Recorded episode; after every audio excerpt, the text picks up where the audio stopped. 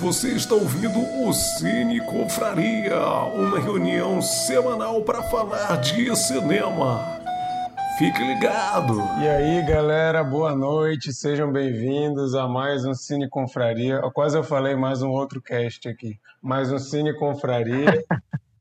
É, nossa reunião aqui semanal, a gente comenta filmes basicamente, entre outros assuntos que vão vindo à tona série, livro, seja o que for, mas para quem não conhece ainda o nosso esquema aqui, somos simplesmente um grupo de amigos, ninguém aqui é crítico de cinema profissional, somos pessoas que gostam de cinema e que toda semana um de nós escolhe um filme para todo mundo ver.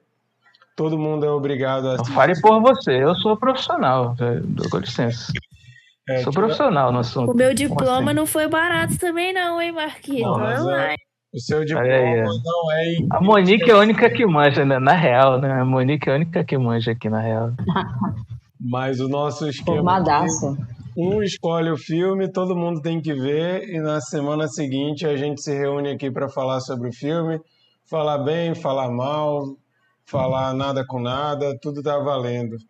A gente sempre está aqui mesmo que não seja o gênero que a gente gosta de assistir, mesmo que seja um filme que a gente nunca se interessou em ver, a gente tem que ver e vir aqui conversar, nem que seja para falar que cagou pro filme, né? Mas a gente está aqui para isso. E toda semana um de nós escolhe o filme. Essa semana quem escolheu foi a Monique. E sempre quem escolhe o filme pode convidar uma pessoa de fora para participar. E hoje nós temos a participação aqui da Japa, Larissa Japa Hobbit, que eu falei aqui que é de fora, mas que já está participando aqui com a gente mais uma vez. Quem já assistiu ou ouviu os episódios anteriores sabe que a Larissa já é figurinha repetida aqui. O episódio anterior foi o Lucas. O Lucas fez o hat trick, né? Fez, participou de três episódios e agora a Larissa veio Tá praticamente sendo um revezamento do outro cast aqui, porque o Lucas e a Larissa fazem parte do outro cast. Verdade. Outro cast não é como eu me refiro ao, ao podcast deles, é o nome mesmo, é outro cast. Procure por outro cast e você vai achar ele. E hoje a gente tem aqui a presença da nossa amiga Larissa, sempre muito bom ter ela aqui. Em algum momento, Piratas do Caribe deve aparecer na conversa, porque a Larissa está aqui. Com certeza. Não sei, eu, eu, estou ansioso para saber qual vai ser o contexto do Piratas do Caribe se meter aqui no meio hoje, mas isso com certeza vai acontecer em algum momento. Para quem não sabe, o filme que nós escolhemos essa semana, nós não, a Monique, foi o filme 500 Dias com Ela. Um filme aí que fez bastante sucesso na época que saiu, eu lembro de ver no cinema e revi para poder comentar aqui porque eu tinha uma lembrança muito é... não estava fresca na mente, né? Eu sabia mais ou menos o que eu achava do filme, mas não lembrava de vários detalhes. Acredito que a maioria aqui passou pela mesma situação. Mas antes da gente começar a conversar sobre o filme, eu quero dar um recado para você que está assistindo a gente ou que está ouvindo no Deezer, Spotify ou qualquer outro agregador aí de podcast. É, nós vamos ter uma pausa nas duas últimas semanas de dezembro, não vamos fazer nossa live, nosso programa. A gente vai se dar folga as duas últimas semanas de dezembro. Então, dezembro vamos ter três episódios.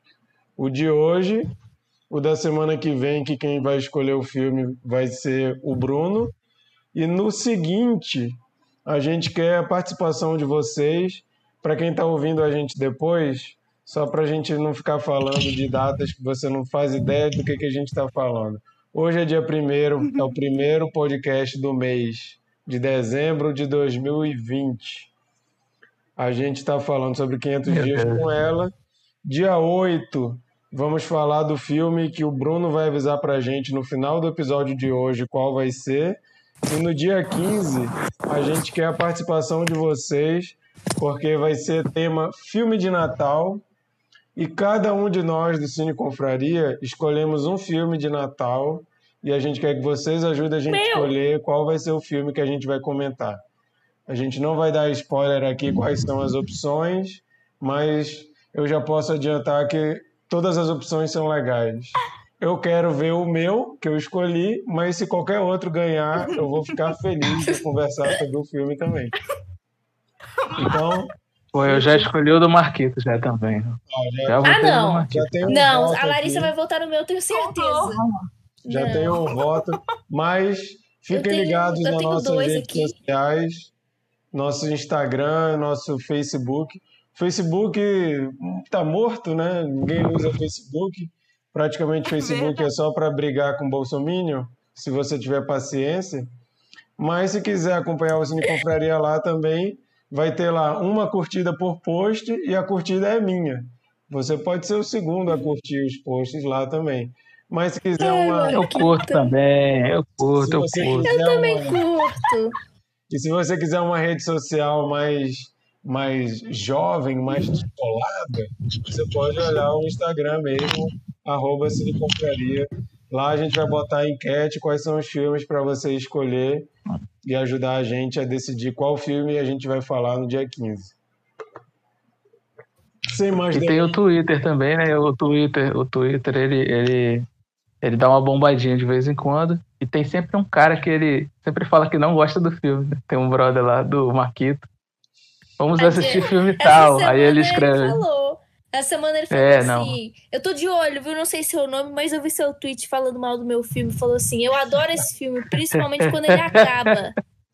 É, pode crer esse maluco aí, esse maluco mesmo aí. Ele só fala mal dos filmes, ele não gosta de filme nenhum, cara, mano. Putz é grilo. isso, cara. O cara que fala mal de todos os filmes, isso é, é, é, é importante. Bom, gente. Engajamento. Tem mais delongas? Eu vou tirar esse óculos porque eu estava usando porque eu estava trabalhando e eu sou velho e eu sou daqueles que bota o óculos para trabalhar e depois tira. Mas não fica igual o Bolsonaro que passa a live toda assim, bota, tira, bota, tira. Vou deixar ele fora aqui mesmo. Meu Deus. Mas vamos falar hoje sobre o filme 500 Dias com Ela, que a história é basicamente contando a história a história contando a história, desculpa, gente, mas a história conta sobre um casal. O personagem principal é o, o homem, que eu esqueci o nome. Como é o nome do cara no filme? Jason Gordon-Levitt? É o Tom. Tom. Tom. Tom. Ele se apaixona por uma menina no trabalho dele, a Summer, e o filme é basicamente contando a história desse relacionamento, como foi para ele se apaixonar, como foi para ele se apaixonar mais ainda e como foi para ele bater com a cara no muro. Isso não é spoiler porque está no início do filme já essa situação. E mesmo assim a gente não faz um programa spoiler free. Se você não quer ver spoiler, eu sugiro que você procure ler, ler não, assistir o filme primeiro e depois ou ouve ou assiste a gente. Ou se você não liga para spoiler, fique à vontade aí para ouvir tranquilamente. Mas é um filme que pode ser categorizado como comédia, né? Uma comédia romântica. Não é um drama, apesar de que a situação é dramática em alguns momentos, mas é uma comédia romântica bem leve. Vou ler um trechinho aqui do que é falado no início do filme, que eu acho que já dá o tom do filme inteiro. Logo no começo do filme, depois do nome do filme, lá o cara fala o seguinte, que o filme tem um narrador, né? O, o trabalho seguinte é uma ficção. Qualquer semelhança com pessoas vivas ou mortas é puramente co coincidência. Especialmente você, Jenny Beckman. Bitch. o filme já dá o tom nessa primeira frase, né? Você já vê que é um filme que não se leva a sério, não é não é um filme sério, não é um filme assim para você tirar conclusões filosóficas e basear toda a sua vivência amorosa é nele. Sim, é sim, é sim. É, é sim, é, é sim, nós é vamos sim. dizer isso é hoje. Eu okay, discordo, okay. É sim. o meu TCC okay. inteiro Vamos, Eu também discordo. A gente Vamos- vai conversar vamos sobre ouvir. isso. O meu TCC inteiro, caraca. vamos Toma, Marquito, na tua cara, um TCC na tua cara aí. Ou seja, isso foi uma armadilha. A, a Monique fez esse, Uma a gente armadilha. assistir esse filme para ela apresentar o TCC dela aqui ao vivo para todo mundo ouvir. TCC. É pro meu TCC. É, isso foi uma armadilha. A banca tá assistindo. Mas A Monique, banca tá assistindo. a banca convidou a Ela banca, até, até desligou. inclusive. Monique até Gente. desligou. Aí, ó. Meu padrasto me ligou Aí, hora pra você ver. A armadilha sou eu que caí nessa discussão. Acabar o cast tem um Google Forms aí pra vocês preencherem. Marquito, eu tenho uma coisa para te falar. Eu tenho uma coisa para te falar sobre esse negócio de não tem questões filosóficas. Eu vou usar uma hashtag. Quem nunca? Não, com certeza. Eu super concordo. Vamos, vamos falar disso, vamos falar disso tudo. E a Monique, nunca? a, a autora. Vou até me ajeitar aqui. A Monique, autora do TCC, como foi a que escolheu o filme, é a última a falar. Então, ela vai ter que ouvir muitas coisas que ela vai ficar aí se segurando para não se meter no meio, mas ela é a última a falar hoje. Para começar, então, já que puxou aí a hashtag e protestou na minha introdução do filme, vamos chamar a Sheila para já dizer de cara suas impressões sobre o filme, se já tinha visto antes e viu depois, ou só, só viu antigamente, não viu de novo, se está fresco na memória aí, como, como que foi, Sheila, a experiência? Oi, já vi algumas vezes, né? Já vi mais de uma vez. Hoje revi. É, e hoje eu tracei um, um comparativo com outro filme que conta uma história de uma relação não, não bem sucedida e que também conta essa história de forma assíncrona, né? Porque o filme ele fica salteando entre dia 34, dia cento e tanto, e ele faz um salto entre dias bons e dias ruins, né?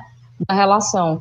E aí eu lembrei, eu lembrei muito de um filme que também faz essa dança pelo tempo, mostrando bons momentos e maus momentos, só que é, acho que é uma boa forma da gente contextualizar como esse filme pode ser classificado como comédia romântica ou como uma categoria assim mais leve, mais, assim, ele, é- ele ri de si mesmo, né? O filme trata de um assunto que todos, olha bem, trata de um assunto que todos nós passamos, é, daí vem minha hashtag quem nunca, Marquito, Só, só, é, só Para quem está só ouvindo, a Sheila fez essa vozinha do nada aí, porque o cachorro da Monique apareceu no frame aqui, tá, gente? Isso não é. A, a Sheila não tem Tourette, não.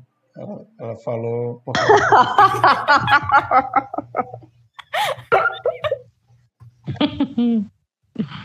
Ai, ai. Ai, meu Deus, eu sabia que ia fazer bem vir aqui hoje. Tá, então, é, classificado, é, dá para classificar ele como uma comédia romântica, uma coisa leve, uma coisa assim de rir de si mesmo, quando você compara com Blue Valentine. Eu não sei se vocês viram, que é um filme cortante sobre um, um relacionamento fracassado, só que tem muito drama, né? Tem muita carga, é um filme pesado, eu chorei muito eu tava no fim de uma relação péssima e aí caiu caiu muito mal em mim o filme e ele é todo dramático. E assim a 500 dias com ela tem uma outra pegada mas trata desse mesmo tema né? Narra uma história uma história de amor ou não e narra com, com, com essa pegada bem humorada é, eu tentei segurar, eu, eu não quero pegar mais um, um mote, porque eu já, eu já, assim, o que chamou a atenção, o meu mote de hoje é realmente ele ter um comparativo com Blue Valentine, que eu indico para todo mundo. É, mas aí eu fiquei, eu fiquei batalhando muito com a raiva que eu tenho da Summer, né? Eu tento, eu tento aliviar a barra da Summer, mas eu não consigo. Ela foi muito abusiva com ele, essa é a minha opinião.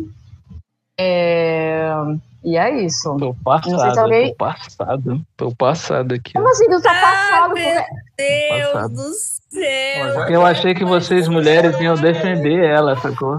Não, não, de jeito Aí eu, eu já vim, eu já vim, Não, já pronto pra a vir é assim, horrorosa. pianinho. Não vou falar mal dessa mulher, porque, né, porra.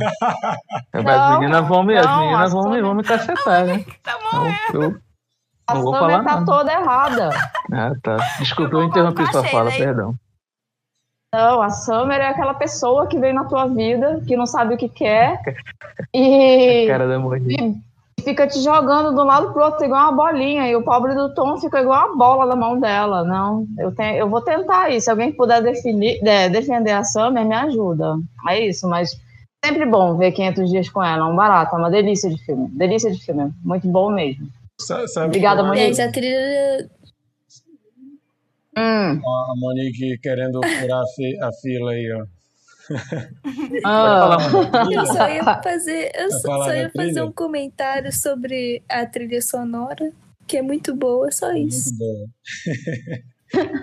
É, mas uma coisa que, que eu achei legal quando a Monique falou que ia escolher esse filme, porque ela disse que é um filme que, dependendo da fase da vida que você assiste, ele te pega de uma forma diferente. E é, é engraçado porque quando eu vi esse filme, eu me identifiquei pra caramba com o Tom. Porque eu sempre fui o, o, o besta, Ô, eu sempre fui o besta ô, que, que se apaixonava muito fácil e ficava igual um idiota atrás, de, às vezes, de mulheres que não queriam nada comigo. E eu, quando eu saí do filme, eu, eu me identifiquei muito com o cara. Mas assim, quando eu vi de novo, na fase atual que eu estou hoje, hoje eu estou muito bem casado há, há 12 anos. Casado, 84 anos.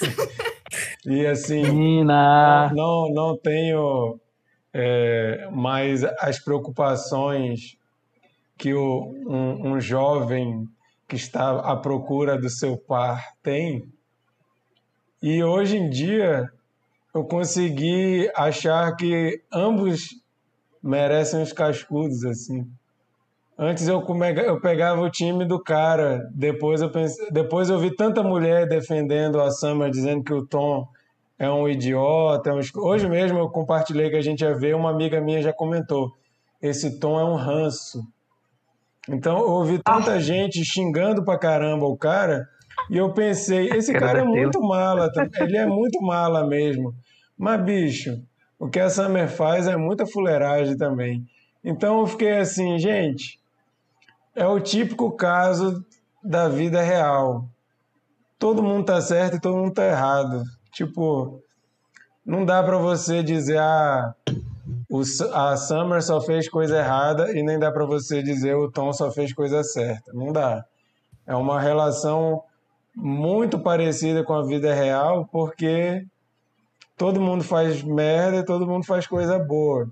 Agora, o que eu acho mais legal do filme, que eu falei que o filme não se leva a sério, na primeira frase, que ele parece que tá falando um negócio super sério, aí chama, a, bota o nome da menina lá, que deve ser fictícia, não sei quem é a Jenny que ele fala no início, mas é aquela coisa, o filme ele brinca muito com eu vou te dar uma verdade aqui, aí logo depois ele vai e sabota a própria coisa que ele estava falando.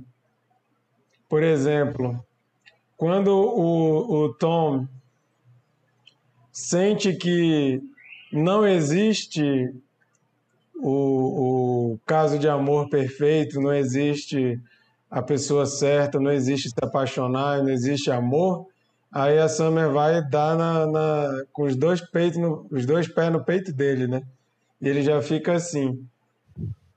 E a mesma coisa acontece com ela. Ela que teve uma vida toda pensando de um jeito, no final ela muda. E eu, apesar de nem concordar com a mensagem, entre aspas, porque eu não acho que o filme dá uma mensagem formu- formulada no final, apesar de eu nem concordar com a existe a alma gêmea, a pessoa perfeita, e se você não estiver lá no exato segundo, você vai perder, apesar de nem acreditar nisso, eu acho que o filme funciona muito bem. mesmo não comprando a ideia final, porque eu acho que pende para isso. Eu não, eu não concordo.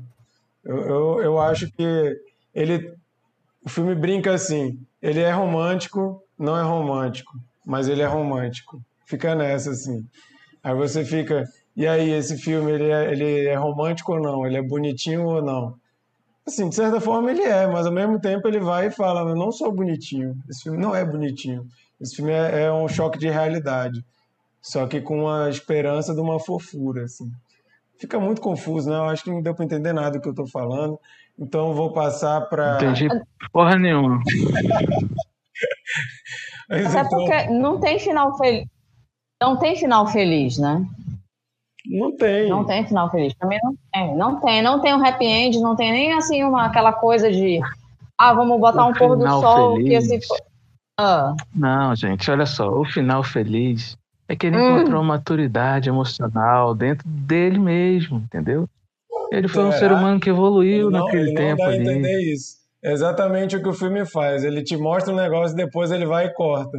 Parece que ele Ajuda, encontrou a maturidade Aí logo depois parece que vai ser tudo de novo. Que é Mas aí ele é, é, faz parte dele ser. Ele é um. Mas é que ele é um romântico incurável. Mas ele é um romântico incurável ah, já.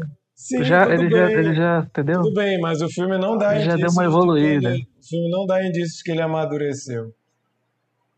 Não. Ele fica, não tanto que quando ela dá um fora, dá, quando ela dá o, o pior fora nele, que é tipo assim, ah, o que foi que aconteceu? Ah, aconteceu que eu não, não consegui ver em você.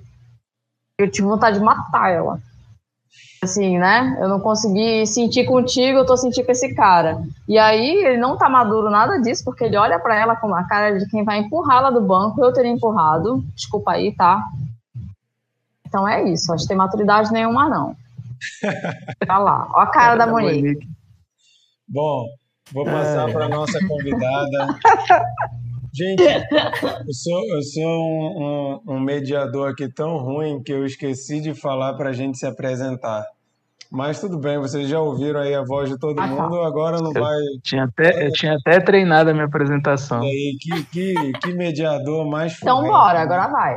Mas, então, agora eu vou dar a palavra para a nossa convidada e ela já vai se apresentar já que eu não me apresentei, o Bruno não se apresentou e a Sheila não se apresentou. Mas agora, para a gente corrigir o meu erro, quem for falar se apresenta para as pessoas poderem saber: ah, essa voz é do fulano. E para quem não sabe, quem está falando aqui é o Marquito. Agora quem vai falar é a Japa. Vai lá, Japa. Oi, gente. Eu sou a Japa, host lá do cast. Meninos, Lucas. Fala gritando, por favor. Júnior. Ah, é verdade, esqueci, vou falar gritando. É, eu sou host lá do outro cast junto com o Júnior e com o Lucas. É, ouçam lá, porque a gente lançou o episódio 8 e ainda tem mais dois episódios esse ano. Inclusive, o próximo episódio vai ter gente do Cine Confraria. Então, fiquem muito atentos, tá? Muito atentos, vai ser muito bom. Quem será essas é... pessoas misteriosas, não é mesmo? Quem será? Quem será? E, inclusive, o primeiro episódio do ano que vem também vai ter gente do Cine Confraria, então fiquem muito atentos. é... Enfim, eu fiz umas anotações aqui para não esquecer coisas do filme que eu queria falar. Mas primeiro de tudo que eu queria falar é que eu tô muito com a Sheila e com o Marquito, que eu acho a Summer uma filha da mãe. Ela faz coisas muito absurdas então, assim, a, a, primeira coisa que eu queria falar, na verdade, é que a edição desse filme parece muito com as edições dos filmes do Edgar Wright. Eu até falei com a Monique isso. Eu achei que o filme era dele, não é. E eu fiquei tipo, o quê? Como assim? Que eu amo o Scott Pilgrim, é um dos filmes que eu mais amo na vida. E esse filme especificamente, com ela, parece muito com a edição do Scott Pilgrim. Enfim, eu acho que esse filme fala sobre ciclo. Eu não acho que ele adquiriu, tipo assim, uma super maturidade no final e tal, que agora ele é um ancião que pode dar conselhos para as outras pessoas. Eu não acho. Tanto que, eu não sei se foi o Marcos, foi a que falou, mas no final, ele te dá a entender que ele tá, vai passar por aquilo tudo de novo, do mesmo jeito, e uma coisa que eu fiquei muito incomodada no final é que ele te dá a entender, igual a, aquela menininha é irmã dele, eu acho, né? Tem uma hora que ela fala com ele assim, que você não precisa ter uma lista de coisas que você quer que a pessoa que você vai ficar pro resto da vida tenha. Só que no final, a pessoa que ele vai gostar depois da Summer, ela tem um monte de característica que ele gosta, tipo, gosta da, do lugar que ele gostava, enfim. Então, eu não acho que ele adquiriu quase nenhuma maturidade, na verdade. Porque ele tá basicamente fazendo tudo de novo. É... Eu só queria falar mais mal da Summer, porque eu acho que, velho, ou ela é egocêntrica, ou ela não sabe lidar com. Mano, ou ela não sabe lidar com as relações da vida dela, velho.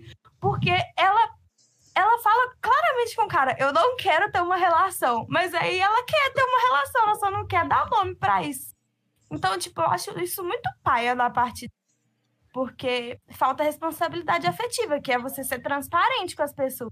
Fala, eu quero ter uma relação, eu só não sei direito lidar com isso.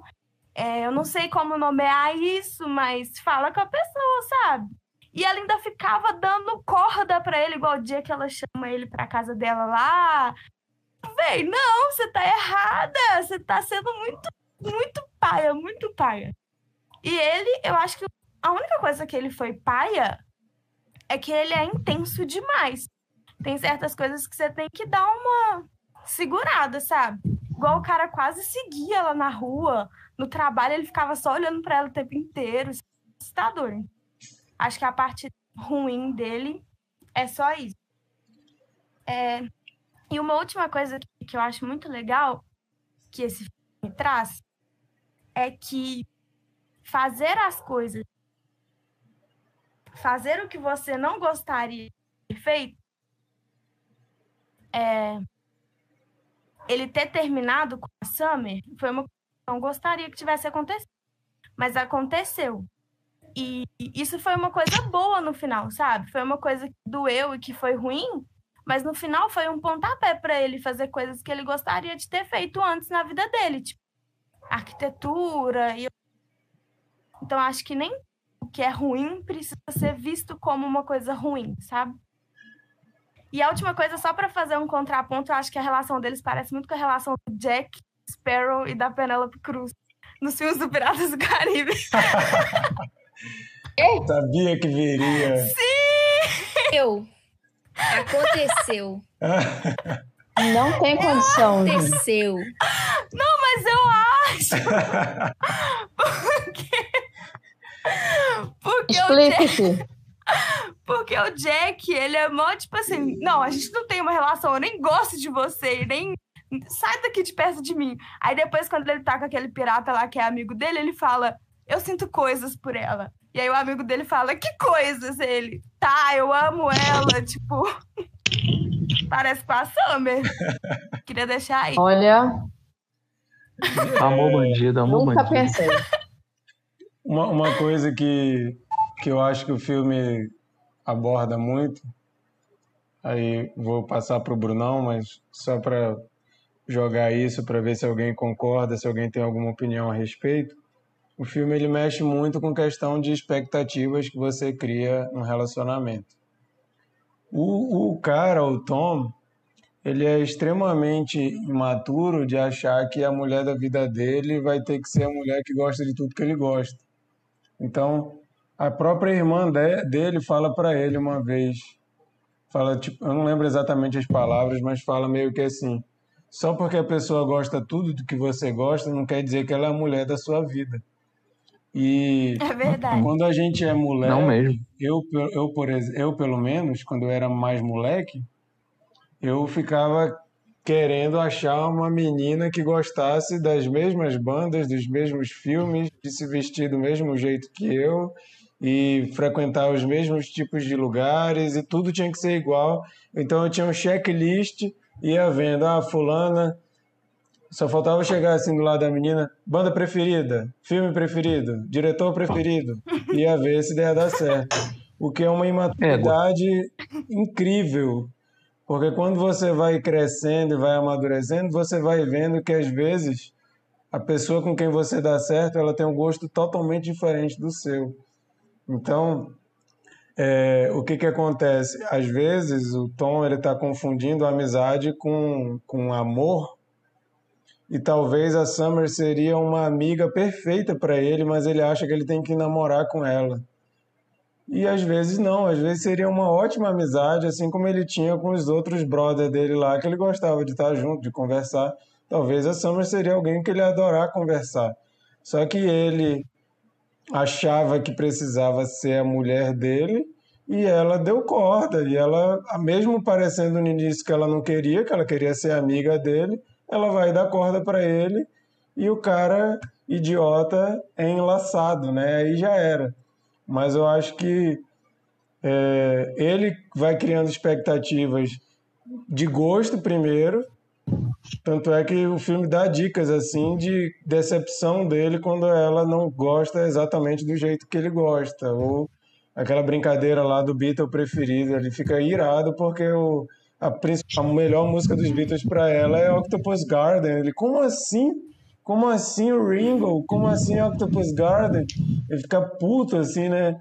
Mas é aquela coisa, você precisa atingir todas as minhas expectativas e ela mesma coisa ela criou uma expectativa ali sobre ele. E, e... Ele é um Zé Mané, né? A real é essa, né? É, mas ele não, mano, ele é, ele é tão Zé Mané. Ele não é não, gente. Tão Zé Mané quanto eu, Bruno. Você tá me chamando de Zé é. Mané também. Porra, foi mal. Caralho, foi mal. Hashtag não, você não é igual ele, não tem nada a ver. Não, eu, ele não é um Zé Mané, não. Nada a ver os dois. Nesse ponto, ele é um Zé Mané. Nesse ponto. Ele não esse é. Eu gosto mais, mais Zé Você é tão parecido com ele que o branco do seu olho dele é igual.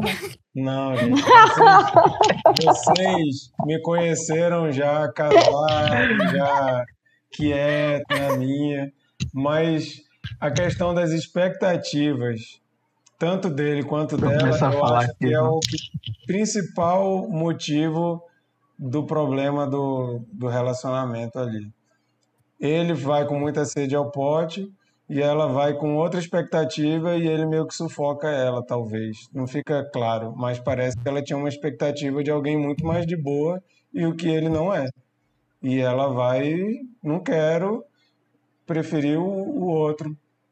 Esse aí é a gota, né? É a gota. Quem não sabe, apareceu aqui a, a gota, a cachorrinha do Bruno. Sheila, você pediu para falar, né?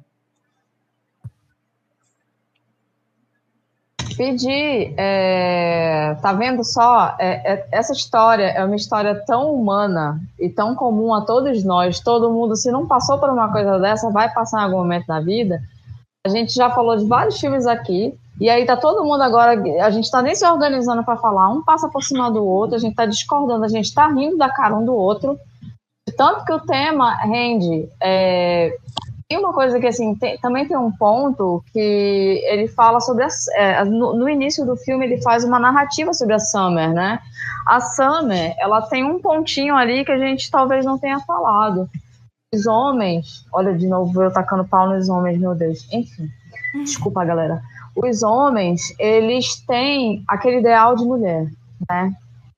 Eles, é, é aquela boneca, aquela linda que todo mundo olha, que todo mundo deseja, aquela garota perfeita. A Summer é descrita como uma garota perfeita. Ela é a garota que entra no ônibus e todo mundo vai olhar, que todo mundo quer no colégio, que quando vendia sorvete, o faturamento da loja aumentou então, a Summer é essa mulher que desnorteia qualquer homem, que faz com que ele tenha a vaidade dele consumida. E aí ela é apresentada dessa forma. E também fala sobre isso, dessa coisa do, de você, dos caras. A gente também, não vou, vou, vou fazer o meia culpa, a gente também tem pessoas ideais que a gente coloca como troféus na nossa vida e que desnorteiam a gente. E também tem o fato de. A única coisa positiva que eu acho que a Summer traz para ele é, e que ele amadurece é porque ela mostra para ele o quanto a vida dele era vazia e inadequada, o quanto ele estava no lugar errado e não estava realizando os sonhos dele. E aí ele conhece ela, é tomado pela paixão, a vida dele que é morna ganha sentido e ele fala para ela algumas vezes, né? Eu amo como você me faz sentir. Na verdade, eu não sei nem se ele ama a Summer. Ele ama o que ele sente quando ele tá com a Summer, porque ele não tem um sentido na vida. Até que ele resolve sair daquele emprego que não realizava e ele vai buscar se realizar na arquitetura e aí quem sabe ele vai estar mais encontrado para não depender de uma emoção tão forte, que é o que acontece com todos nós. Acho que é por aí. Pronto, falei. Nossa. Bruno? Eu, eu queria falar uma coisa rapidão, só porque senão eu vou esquecer. Eu falo. Fala, já. Os, ami os amigos. Obrigada.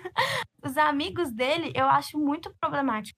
Eu não vejo tanto problema no tom, sabe? A não ser que eu falei.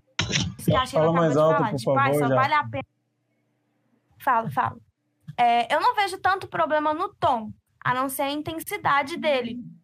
Ele vê a Summer como se agora tudo valesse a pena, igual a Sheila falou. Mas eu vejo muito problema nos amigos dele, dele. Tem umas falas dos amigos dele que são muito problemáticas. Tipo, tem uma hora que a Summer fala assim: Ah, eu não quero namorar, eu não quero, porque eu não quero. Aí o amigo dele vai e pergunta assim: Ah, tá, mas é porque você é lésbica? Amado! O que, que tem a ver, sabe? Eu não vejo problema no tom, mas os amigos, eu acho eles bem podres. Era só.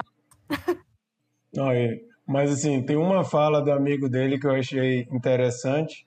Quando eles estão falando sobre mulher ideal, aí o menino fala assim: a mulher ideal pra mim, ela é alta, loura, tem os peitos grandes e não sei o que, não sei o que, não sei o que. Mas ela não é real. Eu prefiro a fulana, eu falo o nome da mulher dele, porque a minha mulher, ela é real. Então, assim, no mar de, de absurdos que eles falam, pelo menos o cara distingue o que Isso é prestou! uma mulher ideal de uma coisa realista. Ok, é. Justo. Bruno? Ah, sou eu? Tô esperando traduzirem aí. Tô parado aqui só esperando falar meu nome. É o seguinte, olha só, eu vou falar a verdade, certo? Porque a gente precisa falar a verdade. Eu não assisti esse filme esta semana. Perdão, desculpa, pelo amor de Deus. Mas eu já vi esse filme duas vezes, em duas épocas diferentes. Então, é, eu tenho esse o exercício que a Monique quis colocar no, no anúncio do filme, eu, eu acho que eu posso, posso dar. Eu vi esse filme também no cinema e vi esse filme há dois anos atrás, então já faz um tempinho, é, um intervalo de tempo de vida meu muito grande. Então, assim, é, eu a princípio eu achei a. a- eu, por que, que eu chamei ele de Zé Mané? Porque, porque eu sou Zé Mané igual a ele. Todo homem é assim, gente. O homem, todo homem que eu conheço, todo o homem que eu conheço, fantasia as coisas daquele jeito. Eu não conheço nenhum homem, quer dizer, deve ter, né? Deve ter um, um iluminado aí, mas o- acho que a natureza do homem é fantasiar as coisas deste, do jeito que ele fantasia. Não, claro que ele era um Zé Mané, é, um Zé Mané profissional, né? Então ele, ele já fantasiava a coisa de um jeito ridículo. Mas acho que a nossa construção machista de ser nosso mundo faz com que a gente, nós homens, que, é, ter o controle das coisas o tempo inteiro, entendeu? E talvez isso, o fato da gente, da gente querer a, a pessoa ideal dessa forma, é, seja o retrato da sociedade que a gente vive, ponto. E, e a gente, por, por isso que eu digo que assim, é, ah, ele, ele, vai, ele vai repetir todo o processo de novo com outra pessoa. Eu acredito que não, assim, acredito que em alguns, alguns momentos do fim do filme, principalmente, é, ele dá algumas pitadinhas de que ele deu algumas, sabe, ele deu uma, maturidade, uma maturizada, assim, em algumas situações, em alguns momentos. Eu quero dizer que nós, é, de- nós agimos como ele de uma certa forma também. Então, assim, tipo, eu tive vários relacionamentos e eu repeti práticas e erros de relacionamentos passados, é, não da mesma intensidade, mas, mas eu acredito que, assim, é, acho que faz parte de uma lógica nossa, de uma idealização do que, que é o amor, tentar levar aquilo, a nossa utopia, até onde der, sabe? E eu acho que ele estava tentando fazer isso. Ele estava tentando, ele tinha uma utopia. A utopia dele era encontrar um, um par perfeito. E ele estava tentando encontrar, mas ele não conseguia. É, e eu acho que ele ia tentar até ele conseguir, mas mais calejado, né? Tentar de uma certa forma. Assim. Tipo assim, ele já não ia ficar puto se ele perguntasse qual é a música preferida dos Beatles, aí a pessoa dissesse outra, outra coisa, ele ia dizer assim, ó, beleza. Mas outras coisas ele ia repetir, com certeza, porque a gente é ser humano e a gente repete as coisas desse mesmo jeito.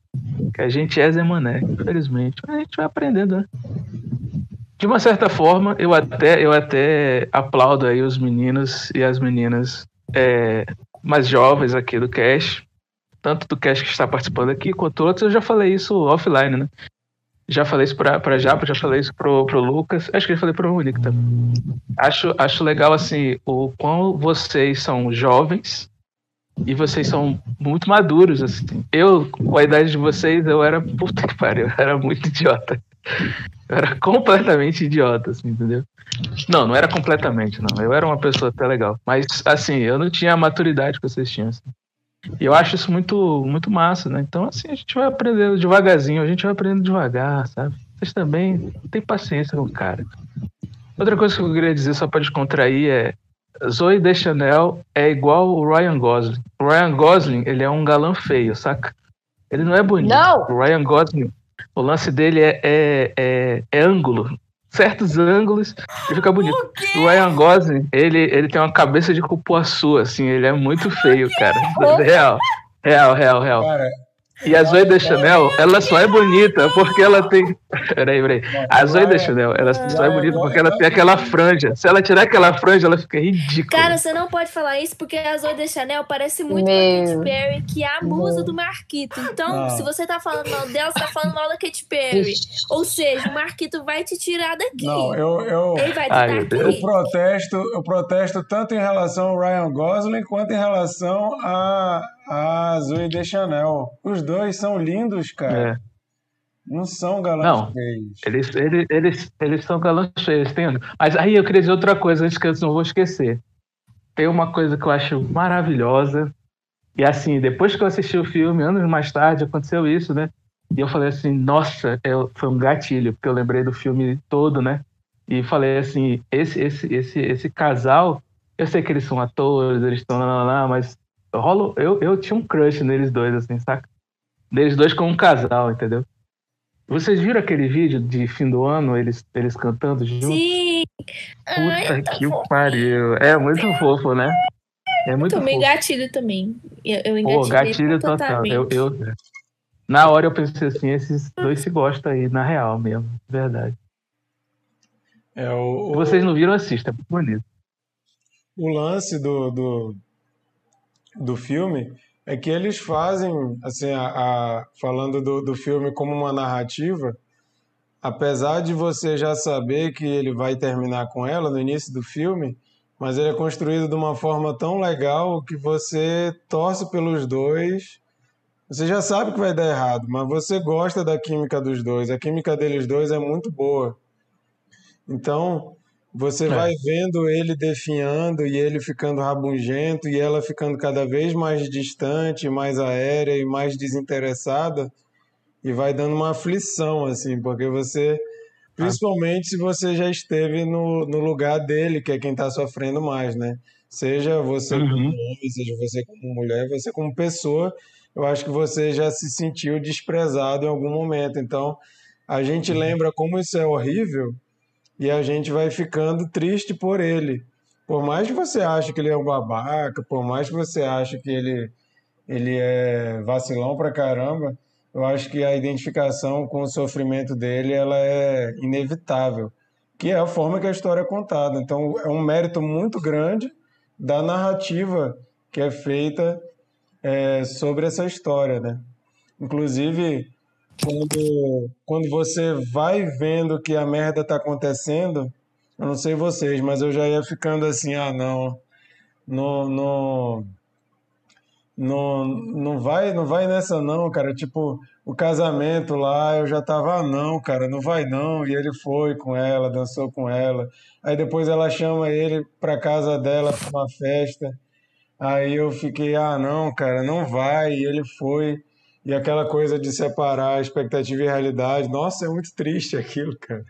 Tudo que ele queria que acontecesse, quando vai acontecendo. Eu lembro que a primeira vez que eu vi essa cena, eu fiquei triste pra caramba. Meu Deus, que coisa deprimente, né? Que a gente vai lembrando dos momentos, né? E a gente vai, putz, grila. Mas, ah, tem um comentário aqui da Nina, minha esposa, escreveu Monique hum. errou o nome da musa do Marquito. A resposta é Avril Lavigne. A Avril Lavigne já, já foi minha musa, depois virou Kate Perry. Chocado, chocado, chocado, chocado. Hoje em dia, eu tô chocado. Obrigada. Hoje em dia, a eu não sei vocês, chama, mas eu tô chocado. Hoje em dia a musa se chama Ariadna Amaral. É o nome da musa. Ariadna Amaral, também conhecida como Nina. Ah, ao vivo! Oi, gente! Vou até tocar uma Oi, música. Gente, eu não tô podendo. Olha aqui, ó. Meus olhos estão enchendo da lágrima. Eu gostaria de aproveitar este momento para, para, para apontar a minha falta. Falta. Vixe. Semana passada eu faltei e eu tenho um motivo muito nobre que eu faltei porque era o aniversário de namoro com a minha, Olha minha aí. querida, minha Com a querida musa também.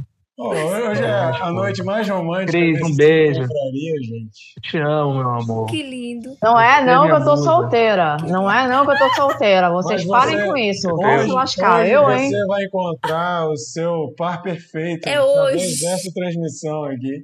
A Sheila, a Sheila tá solteira porque quer. A Sheila é cheia de Sheila, pretendente. aí. mensagem pra você. A Sheila é cheia de pretendente, galera. Ela, ela é cheia de pretendente. Ela tá solteira porque quer. Eu tenho duas coisas pra falar sobre esse filme mais. E uma é uma pergunta. Eu pensei que fosse sobre mim. Não, Eu entrei em pânico eu e agora. Sheila, eu, eu e Sheila, inclusive, a gente, já, a gente já discutiu muito sobre esse assunto, hein, Sheila? Sobre relacionamentos? Já. Com cara de... Olha, até riu. Ela ficou com Ela até riu. de pavor. Eu acho que existem A gente já falou- que não podem ser reveladas.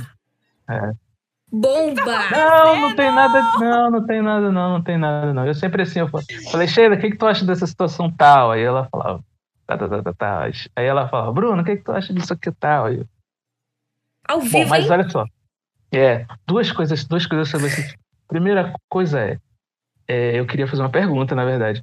Vocês não acham que é, eu sei que isso é uma, eu acho que o roteiro, eu acho que é uma visão de um homem, né? O cara que escreveu é uma visão de homem, mas então por isso eu, homem, idiota que sou, eu vou perguntar. Vocês não acham que isso também é uma natureza muito presente de várias mulheres? A mulher do filme, pergunta número um. Pergunta, e aí, assim, o outro comentário que eu ia dizer é, é fazer uma propaganda aqui. É, a gente faz pouca propaganda do outro cast aqui, né? Eu só quero dizer que eu sou um ouvinte do outro cast mesmo, né? Então, eu ouvi o, outro cast sobre amor, foi o último outro cast agora que rolou. Por coincidência, foi um, outro, foi um cast sobre amor, Sheila. Muito coisa, Ouça, tá? Sério. sensacional. Gente, só É pode ser Natal. conexão. Sério, pode ser o tem, Natal. tem, tem uma psicóloga falando, um psicólogo falando, é fantástico. E assim, eles discutiram bastante sobre amor e tal, e eu, como não estava participando, mas sou ouvinte, e mandei a minha participação via mensagem pelo Instagram. E eu, e eu disse pra eles no seguinte, próximo episódio. olha aí, ó, que orgulho. e aí, assim, olha só, eu falei pra eles o seguinte, que é, a minha visão pós ver esse filme, depois de muitos anos, já mudou, como o Marquito falou, porque a gente vai amadurecendo, a gente vai mudando, já tendo uma visão diferente sobre as coisas, né? Então, por exemplo, o, o amor, por exemplo, que eu, que eu sinto pela Cris, ele já é diferente. É, se no começo a gente, a gente tem aquela, aquela paixão meteórica pela aparência, seja a, a, a Zoe Deschanel galã feia ou não, né? a gente tem a nossa, a nossa aparência, a nossa aquela paixão por aquela coisa, de querer ter muitas coisas similares, muitas coisas parecidas, é, desejo sexual, por que não? Isso não morre, mas depois de um tempo, depois de, um, de, um, de uma, de uma maturidade, porra, gota, aí tu me lasca. Peraí, rapidinho, peraí. Continue aí, Sheila. Peraí, peraí. Continue aí, Sheila. Protestou aí, a gota Cachorro. protestou. A, a gota, gota foi a minha versão. A gota foi a versão da minha gata no cio, que não apareceu hoje, né? Ela começou, mas eu mutei aqui na hora, desesperada. Tem que castrar essa tá gata, quietinha. gente. Vou aproveitar. Essa que... semana é a castração dela. É Jorge... Ah, tá. Aproveitar só que o, que o Bruno, Bruno mutou ali. O Lucas, que não participou hoje, mas participou dos três últimos episódios, ele comentou aqui: Cheguei com revelações acontecendo e queria dizer que me recusei a ver o filme por não ter sido convidado pela quarta vez seguida. Aí falou que brincadeira. Aí, Lucas, aí também, Lucas. Porra. Aí tu também. Ô, né? Lucas, olha, com todo respeito, eu gosto muito de você, mas mulheres sempre vão ser número um no meu coração. Homens estão aí, lá embaixo. Olha, a Monique, quando você não tinha entrado ainda, falou que não ia te convidar porque você sempre discorda dela no quesito Star Wars. Absurdo! Eu nunca falei isso. Olha, você vê outro homem falando merda. É tanto homem fazendo merda que eu não aguento mais. Pode continuar. A gente acabou de voltar para Star Wars. Era isso que eu, era isso que eu tava esperando. Eu vim preparado. Eu vim preparado para esse tipo de frase desde o começo do cast. De hora que ela apareceu. Então, tudo bem. Mas deixa eu continuar aqui, que é gota, só para eu terminar aqui. Ah, finalizar aqui meu pensamento. E aí, assim, é hoje em dia, a minha, a meu, meu amor é um outro tipo de amor, é um amor com uma complexidade muito maior e com sentimentos diferentes e com, e com quereres muito diferentes, entendeu? Então eu acredito que ali mostrou um pedaço de vida de uns, como a, a, a Japa falou, de um ciclo de vida dele, mas que ele vai aprender alguma coisa, sabe? Ele já, ele já aprendeu, né? A primeira coisa foi arranjar um emprego, trabalhar com uma coisa que ele gostasse e tal. Enfim, ele, ele é um bom rapaz. Mas qual, qual, qual foi a pergunta para as mulheres? A pergunta é, a pergunta para as mulheres é, vocês acham que o, o, é, é, o sentimento dela, assim, tipo assim, a atitude dela de colocar o cara meio que, entre aspas, numa friend zone, eu não gosto muito dessa palavra, mas numa friend zonezinha assim, é um comportamento feminino ou não? Acho que não. Mas tem muita Uma invenção da mente do homem. Sei lá. Fala, Eu acho que homens e mulheres. Vez, uma de cada ah. vez. Vai lá, Sheila. Acho que homens e mulheres é, têm essa gosta de exercitar a sua capacidade de sedução, né? De, de ter, é legal ter alguém ali que gosta de você, que te trata bem. Ou a gata apareceu, meu pai. É legal ter alguém ali que gosta de você, que te joga para cima, que demonstra interesse. Tá atrapalhando muito? Não, eu toco pra japa. Ouvir, dá pra ouvir. Não?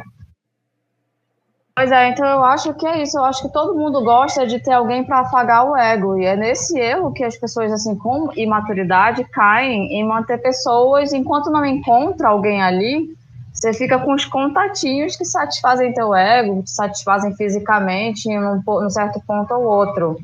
Acho que esse comportamento de friendzone é comum a todo mundo. Eu acho que, como a Monique falou, acho que é um mito, né? Os homens gostam de... Eles têm estereótipos de defeitos femininos mulheres que são interesseiras, mulheres que gostam de seduzir, brincar com brincar com o sentimento dos homens, eu acho que é estereótipo mesmo. Acho que todo mundo já foi colocado na friend zone em algum momento. Acho que é por aí. E eu queria muito entender por que, que alguns homens, tá? Eu queria muito entender por que, que alguns homens acham o Ryan Gosling feio.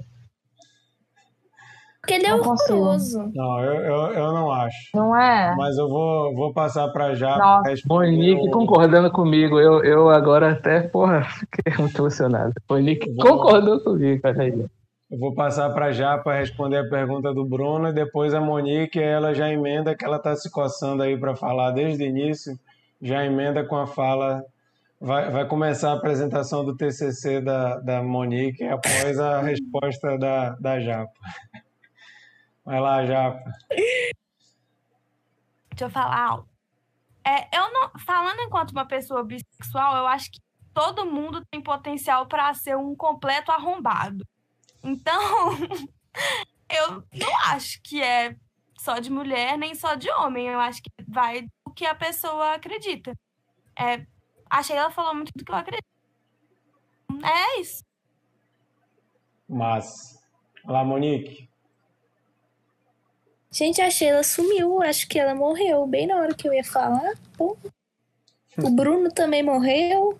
Ninguém quer me escutar, né? Todo mundo foi dormir. Fiquei triste agora. O Bruno, o Bruno, Gente. O Bruno tá te copiando em dois episódios atrás aí, ó. Ele foi dormir e esqueceu de sair do Discord. Gente, perdão a todos que estavam aquele dia. Eu realmente apaguei. Olha, eu tenho muita coisa pra falar que eu tô só o Roberto Carlos, entendeu? Eu tenho tanto pra falar, mas com palavras não sei dizer. Então, Eu isso voltei, eu trouxe. Eu fui no banheiro, galera. Desculpa, eu fui no banheiro. Foi foi. Tava no banheiro. Ai, Vai, vai, vai, ai.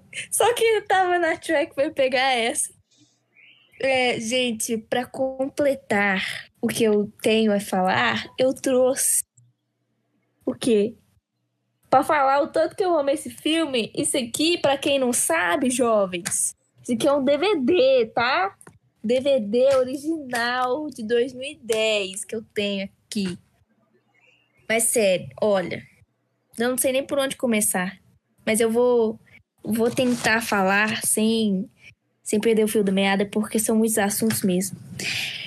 Eu realmente baseei o meu TCC nesse filme, como eu já falei outras vezes aqui e para outras pessoas. Inclusive, um dos filmes que mais marcou a minha vida foi esse, O 500 Dias com Ela, e O Brilho Eterno. O Brilho Eterno e esse filme foram, assim, páreos para fazer o meu TCC, tipo, muito. Esteticamente e roteiro, assim.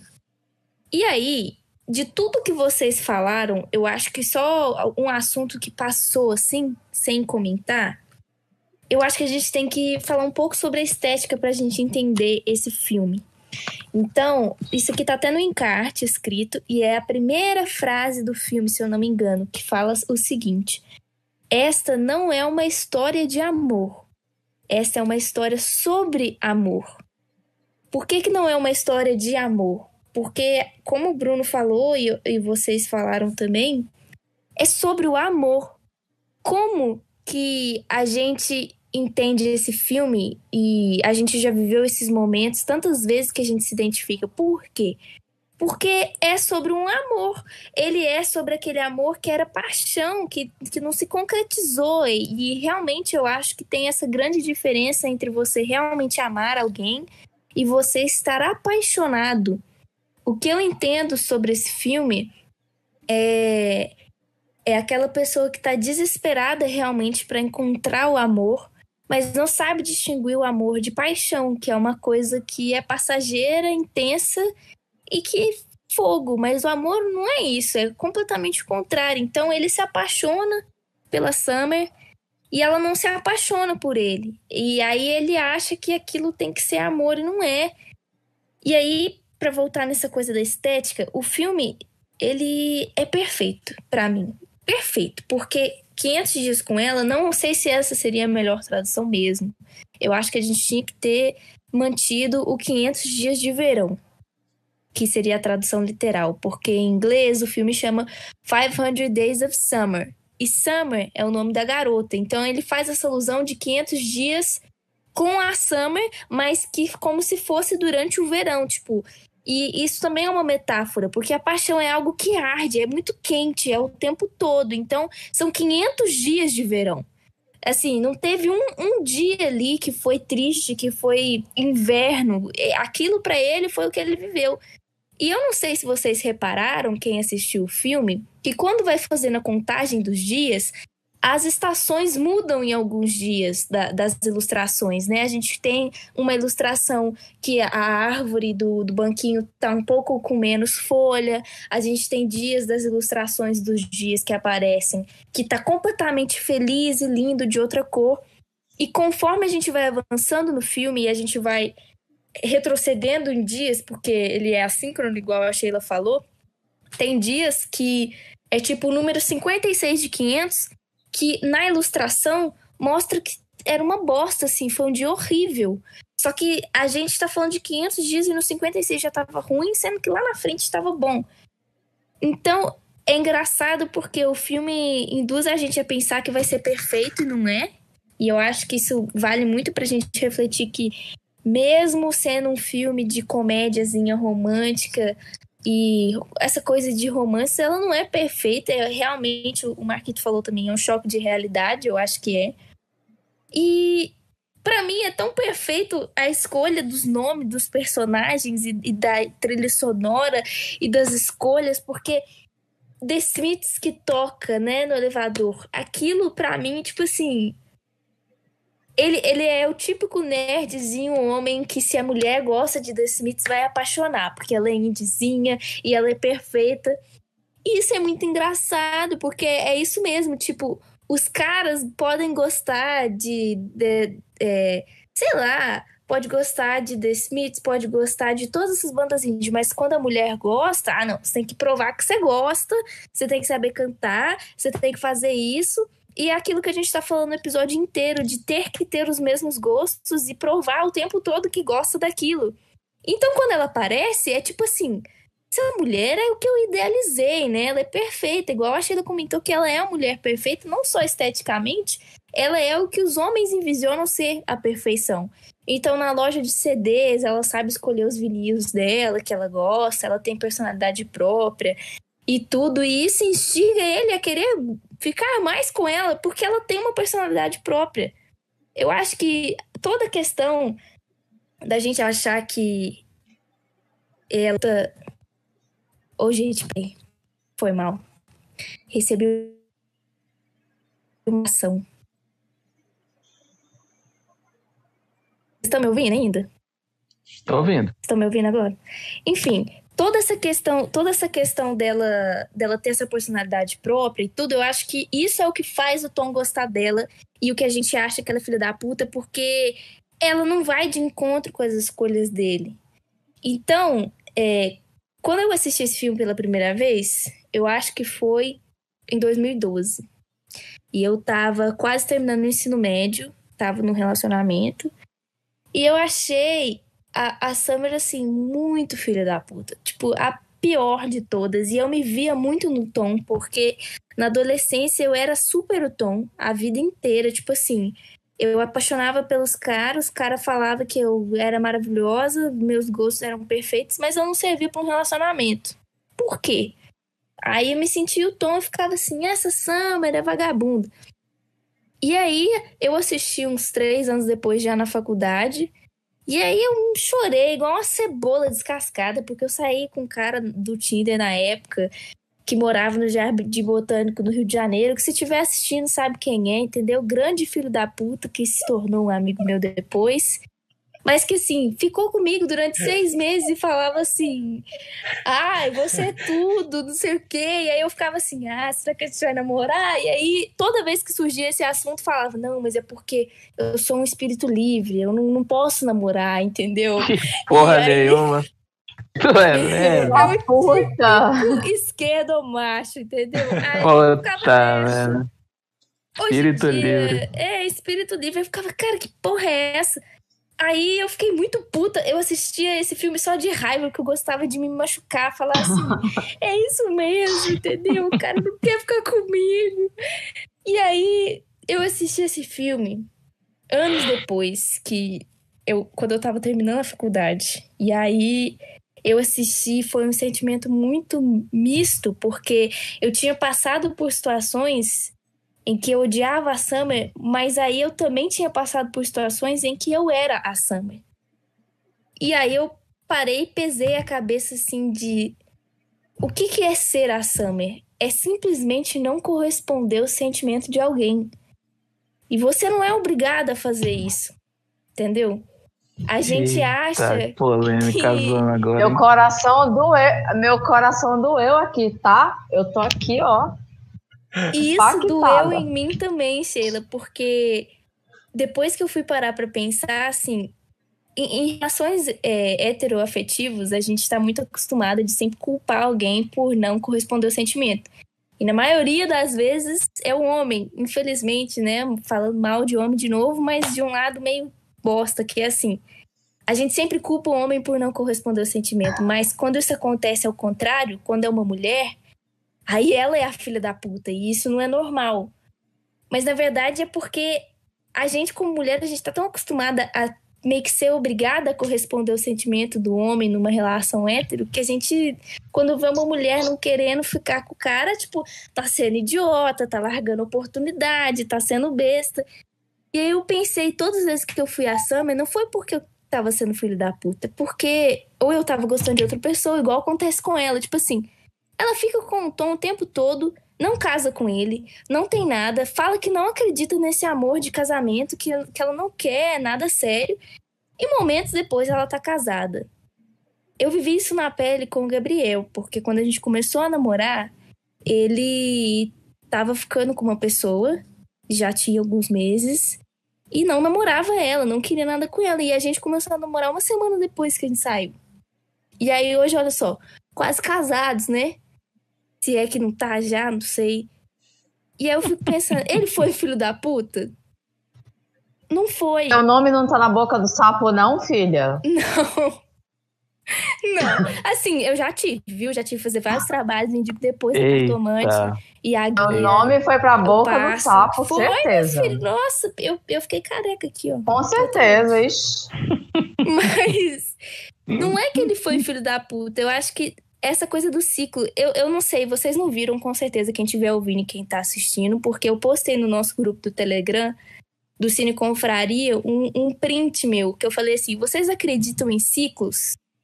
E há exatos, exatos, exatos quatro anos na data de hoje atrás, eu estava postando sobre esse filme no Facebook, em que eu comentei o seguinte: Cara, é horrível ser o Tom.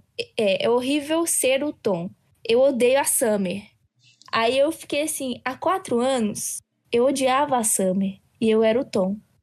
Hoje, assistindo esse filme, eu não acho que eu seja nenhum dos dois, mas eu entendo mais a Summer e eu acho que essa coisa da maturidade mesmo, porque é um ciclo. O, o filme, o filme, no final, quando a gente reflete bem, o filme não é sobre escolher um lado ou achar que alguém é filho da puta ou não.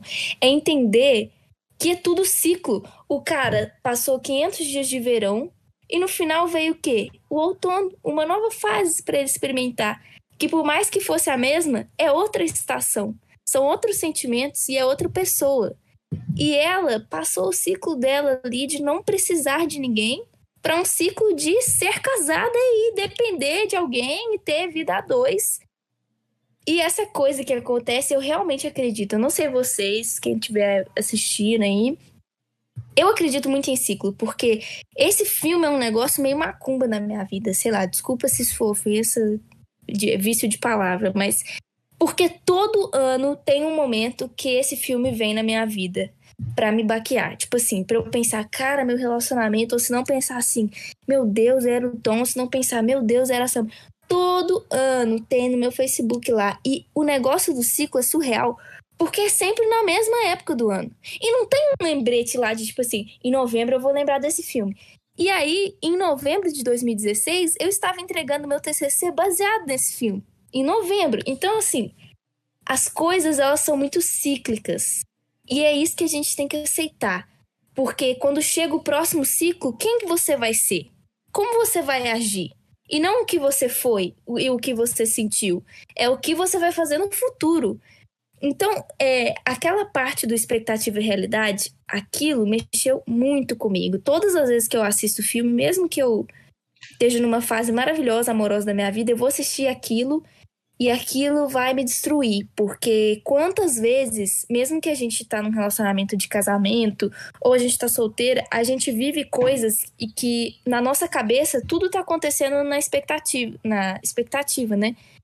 E na nossa frente não, na nossa frente tá a realidade. E aí aquilo corrói a gente, porque você passa dias, meses e anos pensando na sua expectativa que não foi cumprida. Então, às vezes, faltou você falar uma coisa para a realidade acontecer conforme a sua expectativa.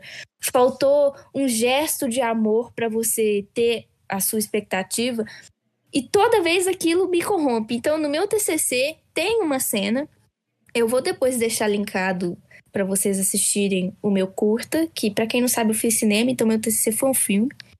É, ele tem 18 minutos, mas ele tem uma cena final que é o final do filme que tem essa coisa da expectativa e né? realidade que é, não vou dar spoiler, mas ele tem isso baseado. Tô doido, tô doido pra ver.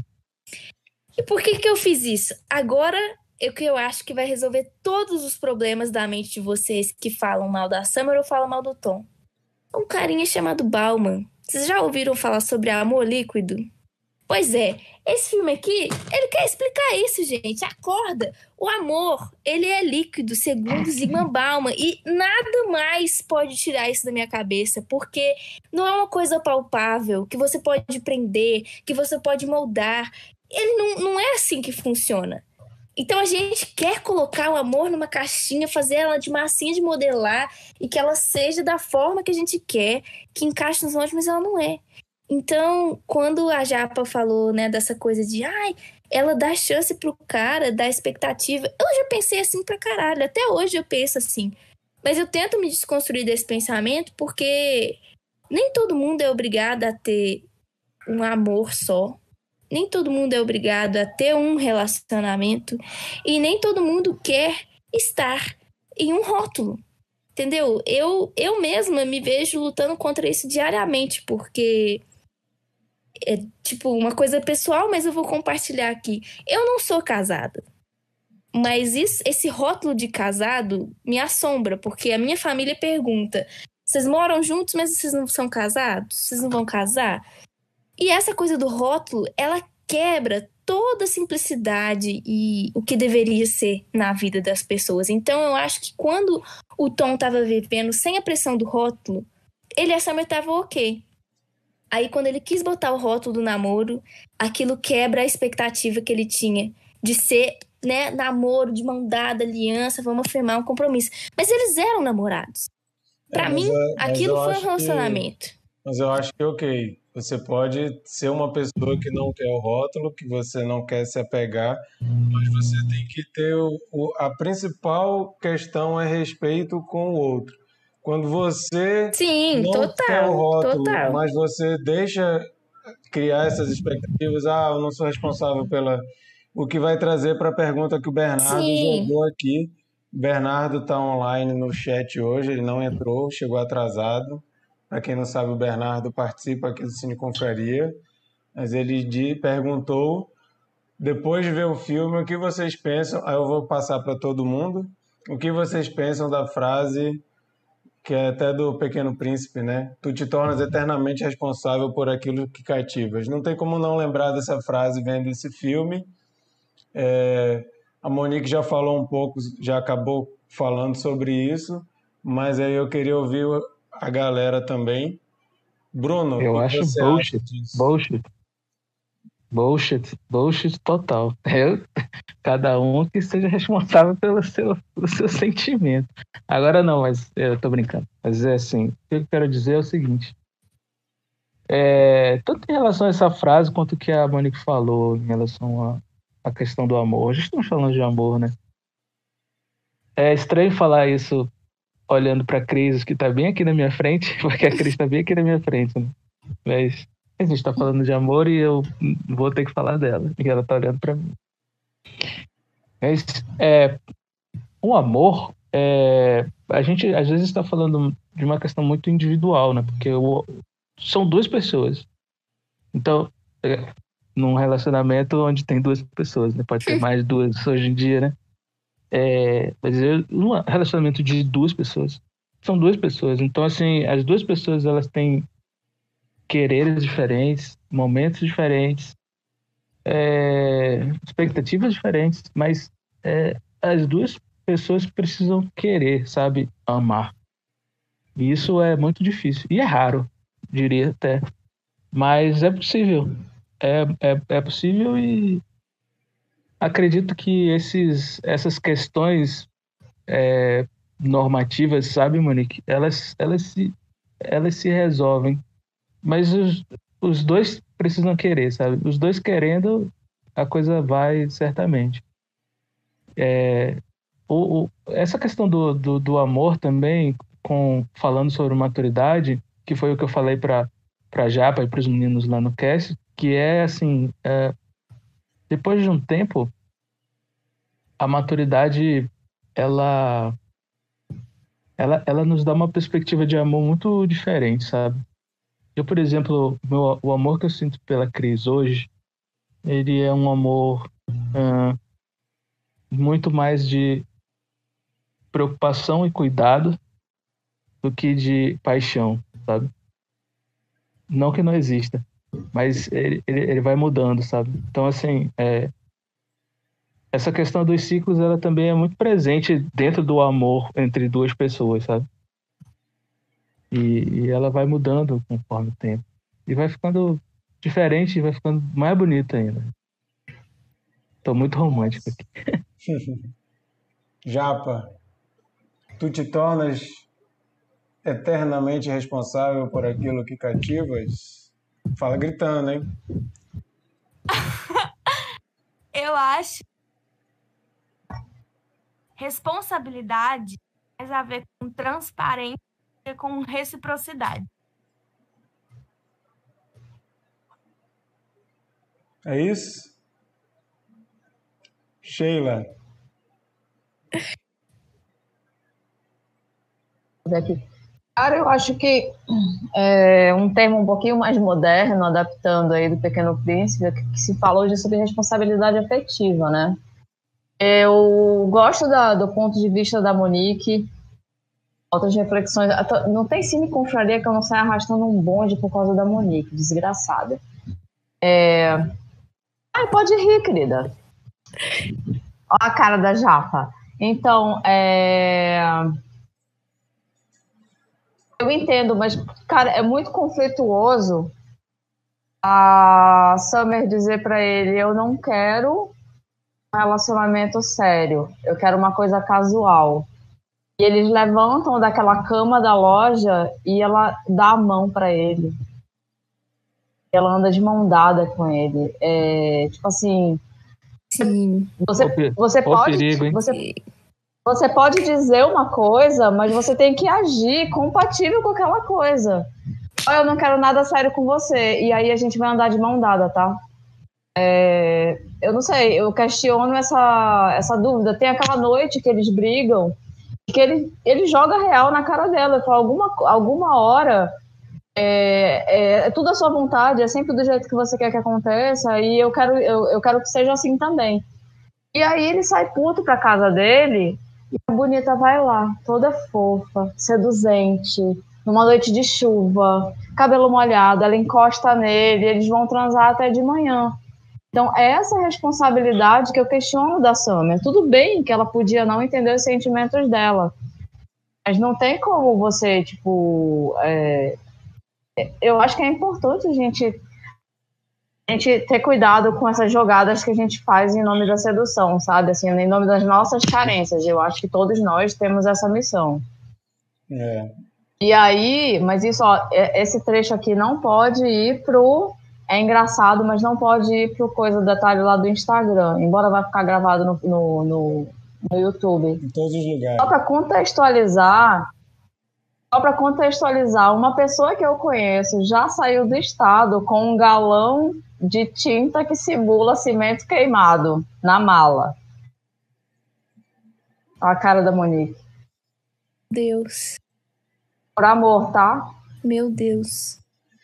Mas, Mas eu, eu super entendo isso que você falou. Eu acho que, que, que tem a ver também com o que tu tá falando e que eu acho que o filme ele, ele traz uma mensagem no final que eu não concordo, é que ele joga tudo isso e o personagem da Summer, no final, ela dá uma virada de 180 graus e ela vai contra tudo que ela defendeu o filme todo e vai para a questão do romance pelo romance assim muito fantasioso hollywoodiano ah eu estava lendo o livro ele passou comentou sobre o livro e agora a gente casando eu estava no lugar certo. Bandida, né?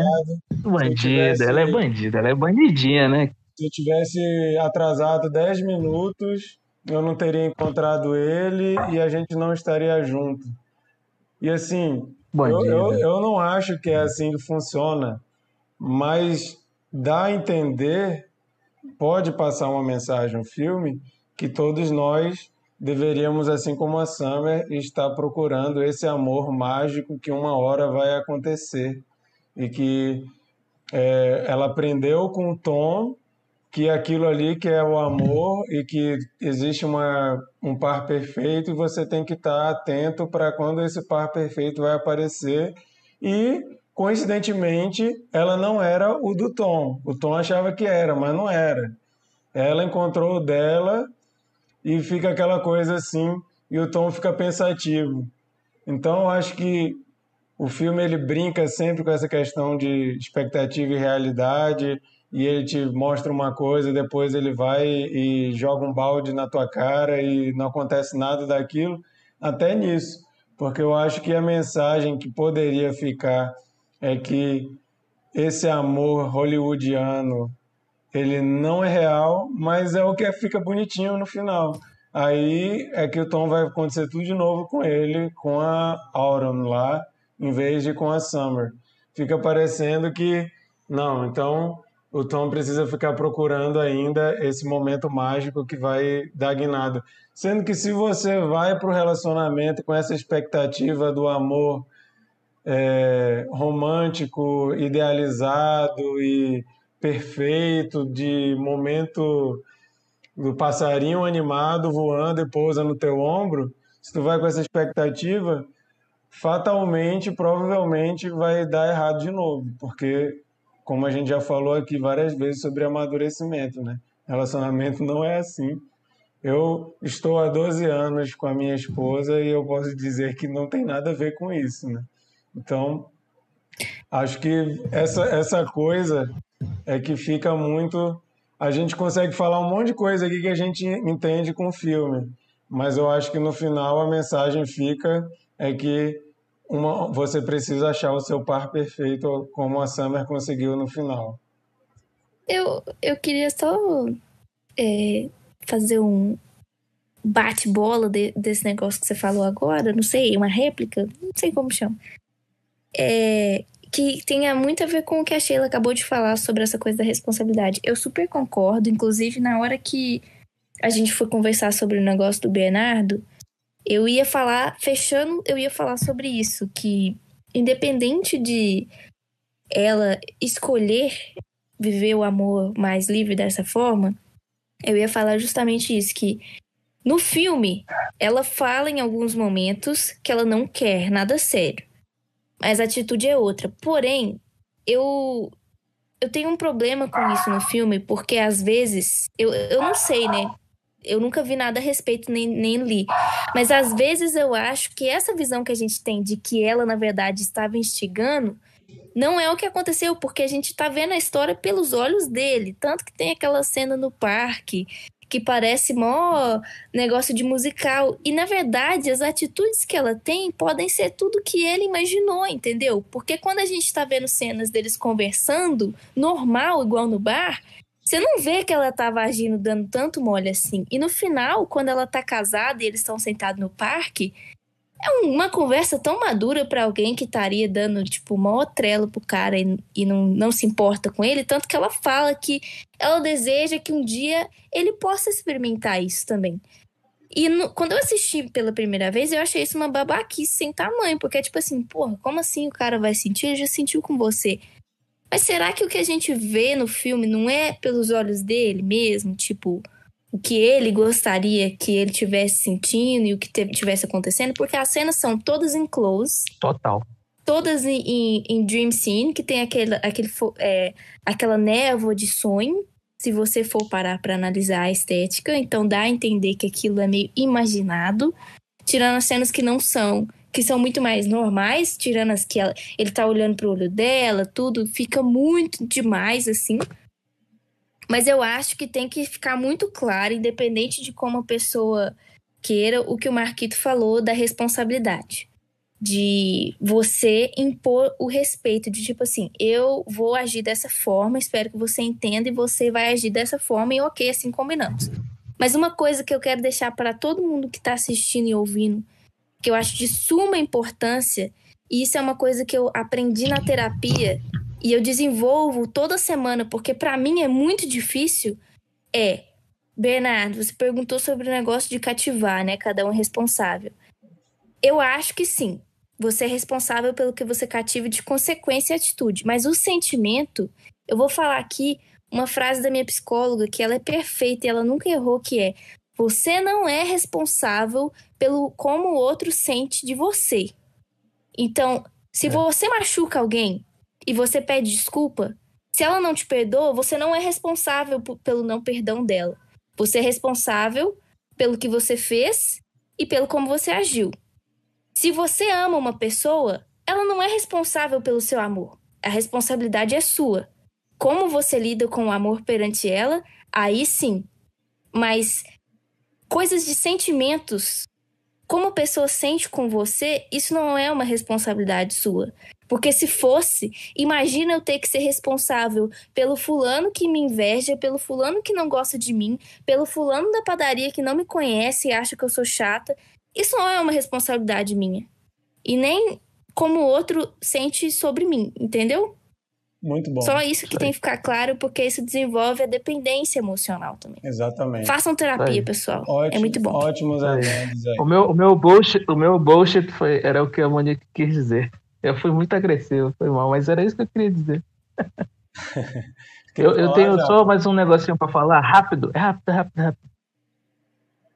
Que é, é essa versão português, um, um, filme brasileiro, uma adaptação brasileira, como poderia ser? Acho que poderia ser 30 dias de carnaval, hein? Nossa, Amor sim. de carnaval. Sim. Amor de carnaval. Amor de verão. Um amor de verão.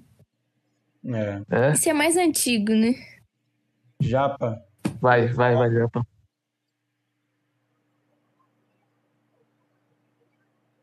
Não, não tô te ouvindo. Deixa eu gritar, né? Tem que falar gritando. É. Perdão, gente. Mas eu queria falar que, amiga, eu te amo. Não só por isso, mas eu, eu vi agora o filme com outros olhos, mano. Porque eu sempre vi esse filme com os olhos. Mano, olha como ela tá sendo errada, sabe? Não é assim que se relaciona. Mas, nossa, agora eu vi outro filme, mano. Eu vou até assistir o filme de novo, na moral. Porque um dos meus das minhas obras preferidas é Dom Casmurro. Eu até falei no, no episódio do outro.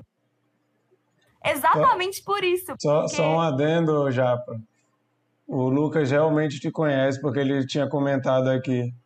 Esperando a Japa citar Dom Escamurro, agora que a Monique falou isso. Sim, Lucas, eu te amo também, amigo. Porque eu amo por causa exatamente disso, que ele, ele escreveu a história, tipo, o Capitu traiu ou não, é exatamente por isso, porque escreve a história aos olhos do Bentinho. Você só sabe a história dos olhos do Bentinho. Então, tipo, aos olhos dele, a história é desse jeito, mas você nunca vai saber. Então, agora, realmente, eu vi o filme é outro filme, vou até assistir de novo, sério. Mais, um, mais comentários aqui. O Bernardo falou que já se viu no lugar do Tom várias vezes na vida. Inclusive, na primeira vez que viu o filme, ele era do time Tom e hoje em dia ele é time Summer. E, a Lu, e o Lucas falou que isso que a Monique falou lembrou para ele o que o Estevão Queiroga, um cantor, fala no meio da música O Preço do Amor, Estevão Queiroga é um cantor de MPB, fica aí a dica também, muito bom. E essa música Preço do Amor é muito bonita. Bom, gente, a gente já falou bastante sobre o filme, rendeu como a gente imaginou que ia render. E olha que hoje nós somos só cinco, se fosse sete igual daquela vez, a gente ia terminar isso aqui e amanhã ia estar... Tá brigando, a gente ia terminar brigando. Sol, nascendo o sol, a gata da Sheila já ia ter entrado no cio aí cinco vezes e a gente ainda discutindo o filme. Mas foi bom. Como o tempo já está bastante avançado, a gente vai fazer uma rodada de dicas muito rápida. Peço que vocês sejam bem sucintos no que vocês querem indicar. É só falar o nome do filme, do livro, do jogo, do programa, do podcast, sei lá o que vocês querem indicar, com uma frase muito curta de porquê. Eu vou dar o um exemplo, vou falar primeiro. para vocês pegarem aí o mesmo padrão de tempo para falar sobre a dica. A minha dica de hoje é um filme lá La Chorona, eu não sei como é que pronuncia isso, que é em espanhol. La, La, Llorona. Porque dependendo, dependendo do sotaque de qual país você é, é diferente. Porque LL, se você for, acho que de algum do México faz som de J, em outros faz som de LH. Então, é a chorona. A chorona, mas em espanhol. La Llorona, Jorona, Llorona. Sou eu. La Llorona que é um filme do Jairo Bustamante, um filme de terror da, do Shudder, que é uma plataforma tipo Netflix, só que só especializada em terror. E é um filme todo em espanhol, maravilhoso, que conta a história de um, de um ditador na Guatemala que fez um genocídio e é meio que a história de os espíritos atormentando a família desse genocida. Cara, é maravilhoso, assim. Não é filme de terror de ficar dando susto, é aqueles filmes mais slow burn, assim, que você vai se, se envolvendo e daqui a pouco você tá com a cabeça explodindo. Maravilhosa a forma que o cara conta uma história de genocídio de povo indígena. Recomendo demais. Bruno, Vou falar igual o Michael. Me permite aqui uma pequena não. Mudança. Mentira, mentira, mentira, mentira. Você só deixa porque é seu irmão, né? Era pra lembrar, era pra lembrar do Mikael. É, podcast Medo e Delírio em Brasília. Spotify me recomendou esse podcast. É muito engraçado, cara. É um podcast de política, mas assim, Medo e Delírio em Brasília. É, Spotify. É, é foda. Beleza. Japa gritando. é, eu vou aproveitar o contexto, então, e indicar Dom Casmurro. Quem nunca leu, leia, porque é um livro insano de maravilhoso. Sério, gente, todo mundo deveria ler. E não é uma leitura difícil, mas se você não quer ler ou não tem o hábito de leitura, assista a série Capitu, minissérie. Tem cinco episódios só, é muito pequenininha. E ela é linda, ela é muito linda. É do meu diretor preferido do Brasil, que ele chama Carvalho. Ele é muito foda mesmo. Vale muito a pena, cara, muito a pena. Acho que eu nunca vi uma adaptação tão perfeita igual a essa. Será assim? Maravilha. Monique? Ai, meu Deus, tem 30 segundos. Gente, eu vou indicar aqui o meu curta-metragem de TCC. Eu vou fazer esse jabá mais uma vez, tá? Quem ver, assistir ver, não pode ver. divulgar, porque eu não posso colocar ele público, senão não entra em festival. Então, eu vou deixar o link, mas é segredo. Chama Quarter Voar. É um filme com título francês que quer dizer ponto de virada. O resto vocês vão ter que assistir. É isso. Maravilha. Sheila. Ah, Blue Valentine, que também é uma história que narra um relacionamento no apogeu e na queda, assincronamente, um enfoque bem mais dramático que esse, mas é um filme lindo. Vou aproveitar aqui, ó, vou, vou, vou fazer uma emboscada. É, obrigada, gente, pelo dia de hoje. Vocês sabem que é um dia diferente para mim, foi especial. Eu cheguei aqui com uma cara, minha cara tá melhorzinha, melhorou muito. Quem me acompanhou no início, obrigada. Brunão, passa no PVT a lista dessas pessoas que querem e eu não tô sabendo e, não, e tô solteira porque não sei, porque não quero. Eu, as indicações. Telefone, tá, amigo? Ah. Aí, ó, foi, foi prometer, agora vai ter que cumprir. Tu te tornou eternamente Ao responsável. Novo, Ao vivo! Ao vivo! Veja bem. Bom, gente, agora o Bruno. Quero vai, nomes. O Bruno vai dizer pra gente qual vai ser o filme que a gente vai assistir para comentar terça-feira que vem. Sabe uma história, uma história de romance foda, histórias de casamento. Mas eu vou. Vamos falar sobre eles depois. Bora lá. É, esse filme é maravilhoso. É, indicação da próxima cena. Gente, olha só, eu sou uma pessoa altamente tendenciosa, vocês sabem, né? E eu também já tinha. A Japa vai, vai voltar semana que vem, porque eu já tinha prometido, então Japa. É verdade! É. Japa semana que vem estará ah, conosco. Chupa! Uma, uma, uma dica, Lucas. uma dica, Japa, arruma o microfone, por favor. Pra tu não ter que ficar gritando. Ok. Você Então, tem um microfone mó bom, amiga. Tenho, mas meu celular não quis. Ah, pronto. tendencioso que sou é, e também acho que por conta de ter uma um momento que eu, acho que o, o país e, e- e- nós precisamos desse documentário. Eu não eu gostaria que as pessoas entendessem que esse não é um documentário sobre uma pessoa, apesar de eu gostar muito dessa pessoa, mas é, não é um comentário não é um documentário também tendencioso para esta pessoa. Mas nós vamos ver um documentário político brasileiro, meio antiguinho, que não tem nenhum valor cinematográfico, mas tem um valor histórico e a gente, eu, assim, esse momento de depressão aí pós pós eleição que perdemos muitos muitos cargos aí importantes, é, mas estamos fazendo aí uma pequena virada, né? E a gente vai discutir, vamos dar uma olhada no Brasil de uma outra época e vamos falar sobre política com o filme Linha de Montagem, de 1980 e alguma coisa, que é um documentário sobre a paralisação dos metalúrgicos do ABC. E é muito bom. E assim, é, foi uma, foi pelo menos uma redenção aí ao bonequinho do Lula que foi, foi de- decapitado, coitado, no cast passado. E fica aí a redenção para ele. Documentário Linha de Montagem, então assim, é uma viagem assim para um outro Brasil, uma outra reali- realidade. Japa vai gostar muito, que a Japa é uma pessoa meio saudosa, né? Perfeito. Com certeza.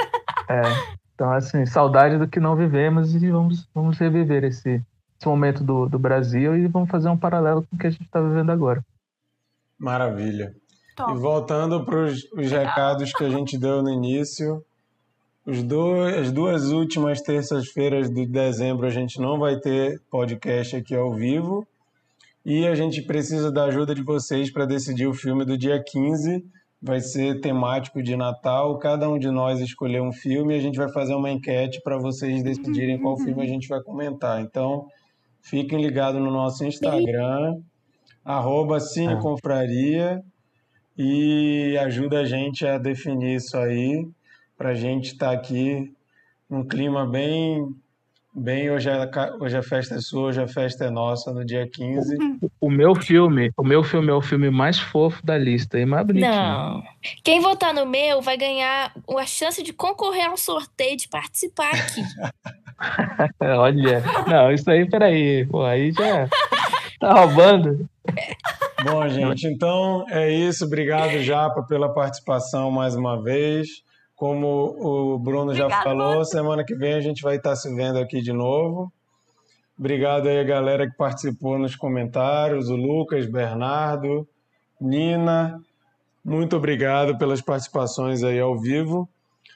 Curtam, é, se inscrevam no nosso canal no YouTube. A gente precisa chegar em 100 inscritos para a gente ter a URL youtube.com/barra.